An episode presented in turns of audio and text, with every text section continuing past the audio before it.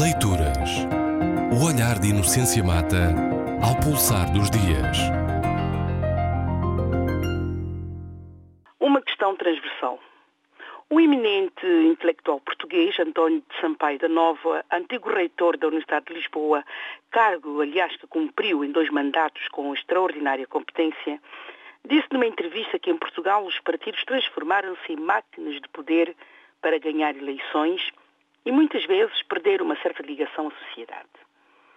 Falando da necessidade de revitalizar valores republicanos e da democracia, que não existe, porém, sem partidos, Sampaio da Nova afirmou a necessidade urgente de se tecerem novos laços entre a lógica interna dos partidos e as lógicas sociais. Sampaio da Nova fez essas declarações num programa radiofónico e apesar de o considerarem o novo ídolo da esquerda, ninguém que eu saiba disse que foram afirmações encomendadas ou as desvalorizou por isso. É isto que acontece em muitas sociedades dominadas pela partidocracia, ou melhor, é isto que aconteceria em muitas sociedades que eu conheço, dominadas pela partidocracia, isto é, ditadura dos partidos. Às vezes, dou comigo a autocensurar-me, não me pronunciando sobre um ou outro assunto, pois, estando os campos bipolarizados, a elevação cívica dos envolvidos não me garante isenção nem distanciamento necessários para eu ser lida sobre um assunto como uma opinião isenta. Já muita gente disse de muitas opiniões que são ditadas por interesses, quando elas as opiniões não são o que um lado quer ouvir. Ora, a democracia, cujo pilar são os partidos, não se esgota neles e cada vez mais há provas da desconfiança do eleitor no eleito, do cidadão no político. Daí os independentes, muito saudados, sobretudo nas últimas eleições autárquicas em Portugal.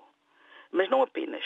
E o que nós vemos é que mesmo que esses independentes, mesmo que saibamos que da independência tem apenas a discordância com as opções partidárias que se regem cada vez mais por interesses de grupo e não de país.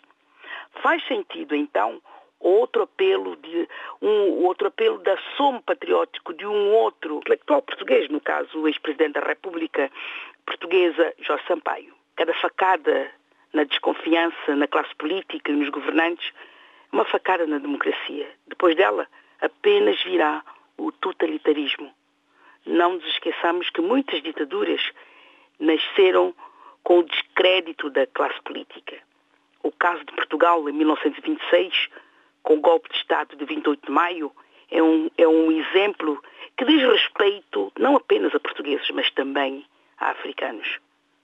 Mas como vivemos em período de bulimia rememorativa, esquecemos o essencial e detemos-nos no acessório.